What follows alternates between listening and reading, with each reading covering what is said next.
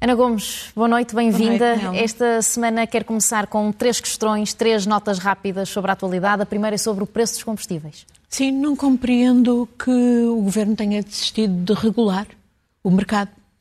Uh, o Primeiro-Ministro, pelos vistos, esperava que a descida do imposto do ISP tivesse uh, um, um, impacto na, na descida dos preços, isso não se verificou. E depois vimos todo o tipo de justificações de que o mercado funciona, quando nós sabemos bem que, justamente neste setor, o mercado não funciona. Porque há uma empresa dominante, por acaso se chama a Galp, por acaso é participada pelo, pelo Estado, eh, em relação à qual o governo devia, eh, desde logo, assumir a necessidade de impor um teto, um teto máximo na margem de, dos lucros. Por exemplo, à semelhança do que o governo fez e bem relativamente aos preços da eletricidade e sabemos que é graças a essa medida que justamente a nossa inflação ficou atrás de, de, de outros países, porque se pôs esse teto máximo na eletricidade. A mesma coisa podia acontecer relativamente ao preço dos combustíveis, intervindo o Estado para regular o mercado, uh, sabendo que é um setor onde as, onde, uh, as petrolíferas estão a ter lucros fabulosos. A Galp, concretamente, teve lucros de quase 500% em relação ao trimestre eh, do ano passado, portanto, no período homólogo. Uh, todas as outras petrolíferas estão a ter lucros fabulosos e, enfim, várias instituições, incluindo a Comissão Europeia, a uh, OCDE, etc., uh, têm dito que é, exatamente são, é, é estes, é, estes aumentos do, do preço que depois sustentam a, a, a, a inflação. Uh, e, portanto, uh, outra medida que o governo poderia tomar era o de uh, aplicar, fazer a Galp, como seu acionista, digamos, qualificado, fazer a Galp ter outra política de preços que, obviamente, tivesse reflexo em todas as outras petrolíferas que atuam no mercado nacional. E, em última análise, também fazer aquilo que, de resto, o Ministro da Economia começou por admitir no início, que era a ideia de um imposto por lucros excessivos. Uh, depois teve que obrigaram a meter uh, a violinha no saco. Uh, mas é exatamente aquilo que, por exemplo, o Sr. Draghi está a fazer em Itália. Mais, nestes últimos dias, ele até, com respaldo da Comissão Europeia, da OCDE, do FMI, e mais, ele acaba de anunciar que essa taxa, o imposto, portanto, nos lucros excessivos normais das petrolíferas, vai passar de 10% para 25%. Ora, o Estado português não podia fazer isso. Podia e devia. Porque é que não faz? Eu só tenho uma explicação. Complexo neoliberal. Seguimos para a segunda questão desta eh, semana, Ana Gomes, que é o acórdão do Tribunal Constitucional eh, que proíbe a transmissão de metadados às autoridades, eh, metadados das comunicações às autoridades para investigações criminais. Qual é a sua opinião? Eu, como todas as pessoas percebem alguma coisa deste setor, e eu não tenho a mania que percebo muito, mas o que sei uh, alarmou-me, porque esta decisão do Tribunal Constitucional uh, vai ter consequências devastadoras para os processos de, criminais em curso desde 2008, porque tem impacto, tem efeitos retroativos desde 2008, desde que se aplicou a lei que foi objeto do acordo no Tribunal Constitucional. E, e, e, de facto, pensar que estamos na era digital e que o nosso Tribunal Constitucional parece estar na idade da pedra, não compreendendo que os metadados, o acesso aos metadados é essencial para de facto combater todo o tipo de criminalidade, desde uh, criminalidade económica, corrupção, branqueamento de capitais, até ao terrorismo, de facto é absurdo. E uh, isto implica que, que o Governo e o Parlamento tenham rapidamente que legislar Acho que era bom recorrerem a quem percebe disto e que tomou, uh, uh, que no passado tomou medidas, até como governante de um governo socialista. Estou a falar de José Magalhães, que foi depois uhum. também deputado, e que é uma das vozes que está francamente alarmada, como de outros operadores da Justiça, e até o próprio Ministério da Justiça, que vem reconhecer que isto tem implicações devastadoras. E, portanto, isto é para favorecer uh, toda a criminalidade que já está bastante favorecida neste país, onde a justiça tem todas as dificuldades que sabemos, e não é por falta de fundos, designadamente europeus, é porque de facto não tem havido capacidade e vontade de pôr esses fundos ao serviço das reformas que a Justiça exige. Terceira nota agora é sobre as falhas eh, na polémica recepção de ucranianos por parte de russos na Câmara de Setúbal. Eh, não é só na Câmara de Setúbal, pelos vistos há várias outras câmaras onde uh, não houve a sensibilidade. É uma questão de bom senso, obviamente, também. Mas não é só. Não pôr russos a, uh, e organizações uh, ligadas à Rússia, e em particular ao Kremlin, a lidar com uh, refugiados ucranianos. É que ficou demonstrado esta semana que as autoridades dos serviços de informação há muito tempo estavam atentas ao que era esta fundação de Setúbal e que, por vistos, poderá ter outras réplicas noutras zonas do país e isso estar a passar-se noutras câmaras de, de diferentes cores, não é só câmaras ligadas ao PCP. Ora bem, eu não me admira que os serviços de informação há muito estivessem atentos. Eu, no Parlamento Europeu, votei a favor, em 2016, de uma resolução que dizia que a Ruskimir, que está ligada a esta associação de Setúbal, é, obviamente, uma organização criada pelo Kremlin para a desinformação e para a espionagem, para a cobertura de espionagem. E é por isso que os nossos serviços de informação estavam atentos. Os nossos serviços de informação estavam atentos e, certo, fizeram relatórios, a quem de direito.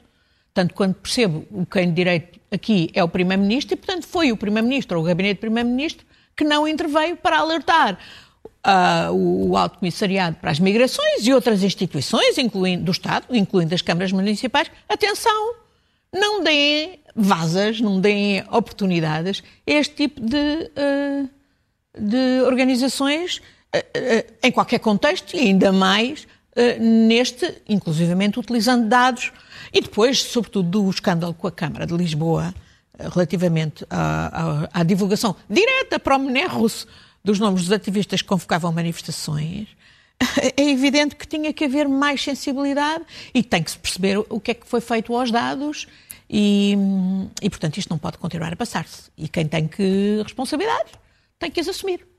Seguimos amanhã, além de um importante feriado para a Rússia, é também o Dia da Europa. Quais são as suas perspectivas a curto prazo e para o pós-guerra? Bom, está a haver uma série de desenvolvimentos importantes na Europa. Esta semana tivemos uh, as eleições na Grã-Bretanha com os Tories, os conservadores, a levar uma grande machadada, cerca, perderam cerca de 500 autarcas, e estão os, os trabalhistas e os, os liberais-democratas à frente, digamos, foi que a mais subiu, foram os liberais-democratas, e portanto, se isto fossem eleições legislativas, uh, o governo Johnson uh, para o Brexit poderia estar comprometido. Na Irlanda temos, uh, na Irlanda do Norte, o Sinn Féin pela primeira vez a ganhar eleições e, portanto, a perspectiva de uma, de uma unificação da Irlanda pode estar no horizonte, foi assumido, um, a, ideia de um referendo, e também isso tem tudo a ver com o Brexit, porque é por causa do impacto da tal fronteira uh, que existe eh, entre eh, a Irlanda, a República da Irlanda e a Irlanda do Norte, portanto, que está integrada no Reino Unido, eh, que, criaram, se criaram muitas, muita, muita, muitas implicações negativas para o, o, o povo localmente e que uh, favoreceu essa disposição para o Sinn Féin. Também tem a ver com as próprias atitudes de Sinn Féin, muito mais sensível hoje aos problemas sociais. Mas, portanto, pode, estar aí a haver uma, uma mudança. Vamos ver o que é que as eleições em França legislativa uh, vão trazer uh, em junho. E é neste contexto que eu já referi há dias, se encerrou a Conferência para o Futuro da Europa e, e na sequência disso, tivemos esta semana intervenções no Parlamento Europeu, designadamente de Mário Draghi, que não é um socialista, mas que, no entanto, toma medidas que os socialistas cá, pelos vistos, não estão tanto a, a, a, capacidade de tomar. Já referi há bocadinho a propósito do controle dos preços dos combustíveis, mas também o Mário Draghi que vem dizer que é preciso um salto qualitativo na Europa, que é preciso um federalismo pragmático, e, isto uh, quer dizer, tirando consequências das mudanças resultantes da invasão da Ucrânia pela Rússia, que a Europa tem que se dotar de uma, um processo, eventualmente até implicando revisão dos tratados, que acelere uh, o processo decisório, designadamente em política externa e em política de segurança uh, comum, e que, portanto, um, que aprofunde o próprio processo de integração europeia. Eu penso que isto é muito importante, que tenha sido dito, vem na linha também do que eh, do que eu há muito defendia e penso que sim, é, é por este caminho que a Europa tem que ir eh, para tirar consequências dos, do, dos ensinamentos que a invasão da, da Ucrânia uh, impõe para a nossa segurança coletiva na Europa, uhum. incluindo na, na União Europeia. E, e, precisamente nesse seguimento, e olhando mais em pormenor para a guerra na Ucrânia, Ana Gomes, as cidades na sua maioria estão a ficar devastadas. O Presidente do Conselho Europeu já falou eh, e já prometeu até um fundo para a reconstrução do país. Qual é, a seu ver, a melhor solução nesse sentido? Sim, claro que tem que haver aquilo que, um, um, um Marshall Plan, portanto, um uhum. plano em que a Europa tem absolutamente que participar de reconstrução da Ucrânia, só que eu tenho a ideia que isto é, ainda esta semana o nosso Primeiro-Ministro também falou nisso, num PRR específico para a Ucrânia. Sim, a Europa tem, tem que o fazer, é do seu interesse, mas, mas hum, precisamos de, eh, de, de, primeiro, ajudar a Ucrânia a ganhar a guerra, que ainda não aconteceu. Sem dúvida que que a Rússia já está a perdê-la, politicamente e até militarmente. A Ucrânia, neste momento, até está a recuperar território, por exemplo, na zona de Kharkiv. E a verdade é que eh, a Rússia não conseguiu sequer concretizar a ocupação do Donbass, eh, mas a Ucrânia ainda não ganhou a guerra, claramente. E, portanto, antes de haver esse plano, tem que se fazer tudo para fazer a Ucrânia ganhar a guerra e derrotar ali, no território ucraniano, a, a Rússia.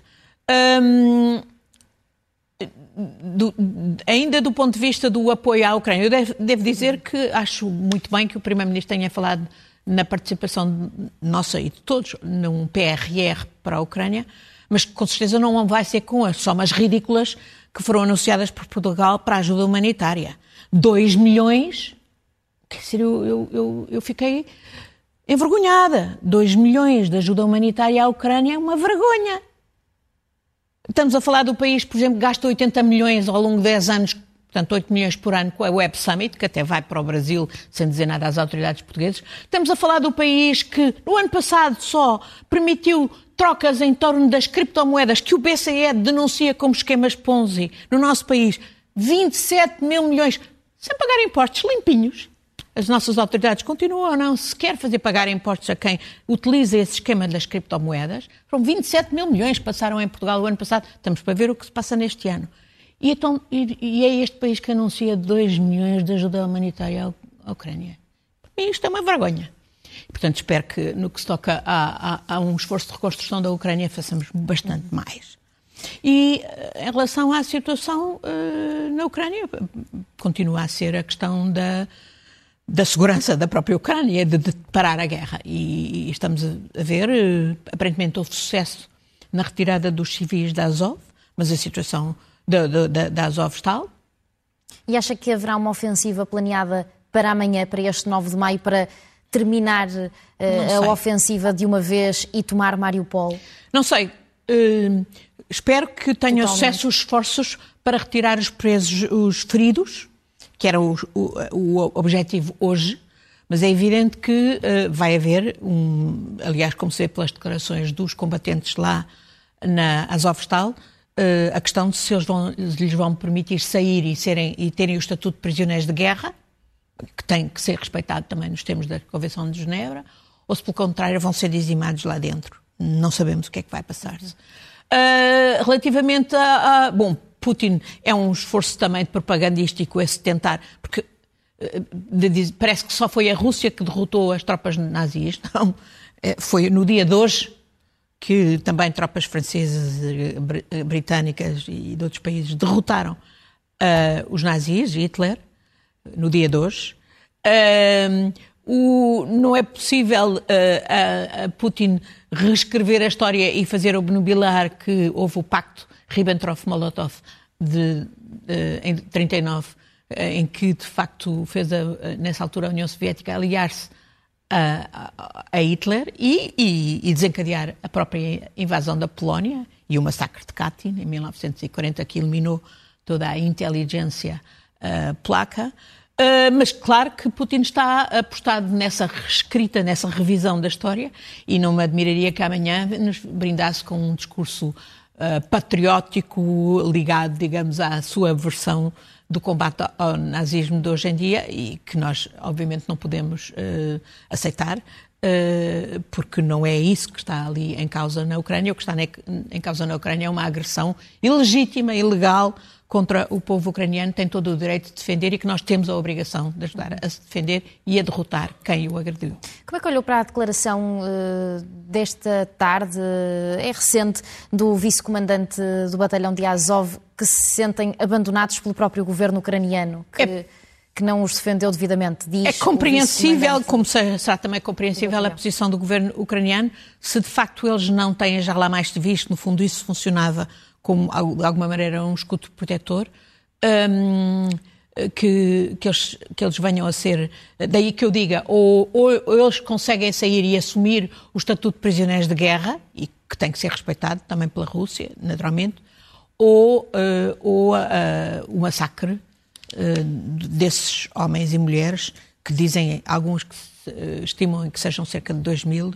eh, parece inevitável. Acho que tudo o que hoje aconteceu, desde ontem, o bombardeamento sistemático, mostra que Putin não vai parar, vai intensificar ali. E, e pelos vistos, quer fazer uma cerimónia qualquer em Mariupol, que é, é o que tem para mostrar do que conseguiu minimamente avançar para além de Kherson. Eh, não tendo conseguido, portanto, que as suas tropas avançassem significativamente no Donbass. Acredita então que Mariupol seja usada como um troféu, digamos, amanhã? Acredito, e por isso eh, imagino que esta noite possa ser uma das noites mais sangrentas. E mais. Porque, mais... como referiu, ainda estarão 2 mil militares dentro do complexo. Hoje deixamos mais minutos para as nossas notas finais. Eh, doutora Ana Gomes, quer dedicá-las aos direitos humanos?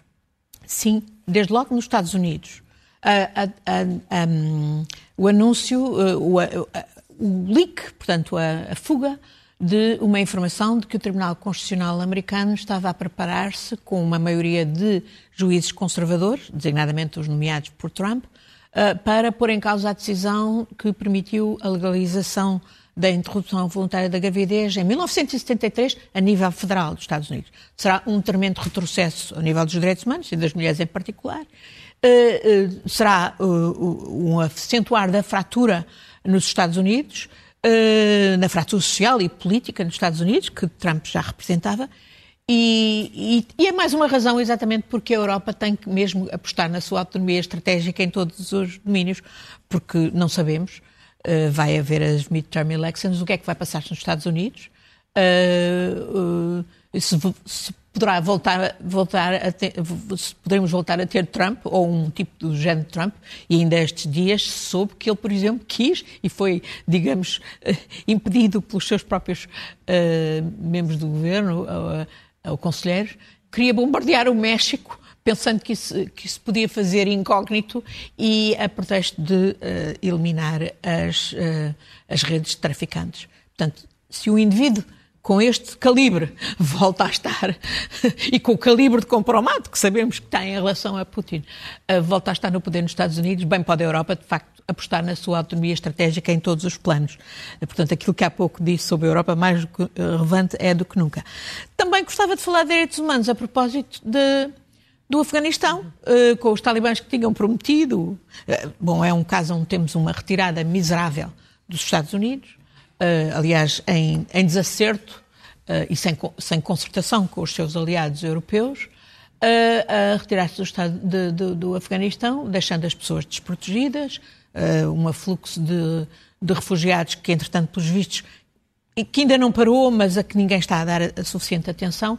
E agora, uh, com os talibãs que tinham prometido ser mais uh, moderados. moderados em relação, a, designadamente às mulheres, a demonstrarem a sua verdadeira natureza. E, portanto, do meu ponto de vista, é fundamental, uh, quer ao nível das Nações Unidas, Conselho de Segurança, quer ao nível da comunidade internacional, nos mobilizarmos e, sobretudo, para apoiarmos os homens e mulheres do Afeganistão que estão de lá a fugir. Porque, obviamente, isto aplica-se é aos direitos humanos das mulheres, mas é também os dos homens, até porque os próprios talibãs prevêem represálias e todo tipo contra os homens das famílias das mulheres que não aceitem usar a burca uh, ao sair de casa. O que é, de facto, uh, um retrocesso. E vendo, tendo eu vivido no, no, no Conselho de Segurança numa altura em que uma administração americana, até progressista, digamos, uh, a de Clinton, de facto apoiava o, a, a, a governação talibã, numa determinada época, antes do, antes do, do, do, do, Osama Bin Laden ter utilizado a, a hospitalidade afegã para desencadear o, o ataque do 11 de setembro, uh, nunca fiando. e, portanto, uh, acho que é imperativo. Vi que António Guterres já se pronunciou, mas uh, precisamos ter Conselho de Segurança a, a tomar medidas e, e, a, e, a, e, a, não se legitimar um governo talibã por quaisquer, um, enfim, raciocínios de realpolitik que efetivamente são sempre irrealistas se não têm em conta os direitos humanos e os direitos das mulheres são os direitos humanos de mais de metade da população no Afeganistão e em quase todos os países do mundo. Ana Gomes, muito obrigada e até para a semana. Obrigada. Boa semana. Thank you.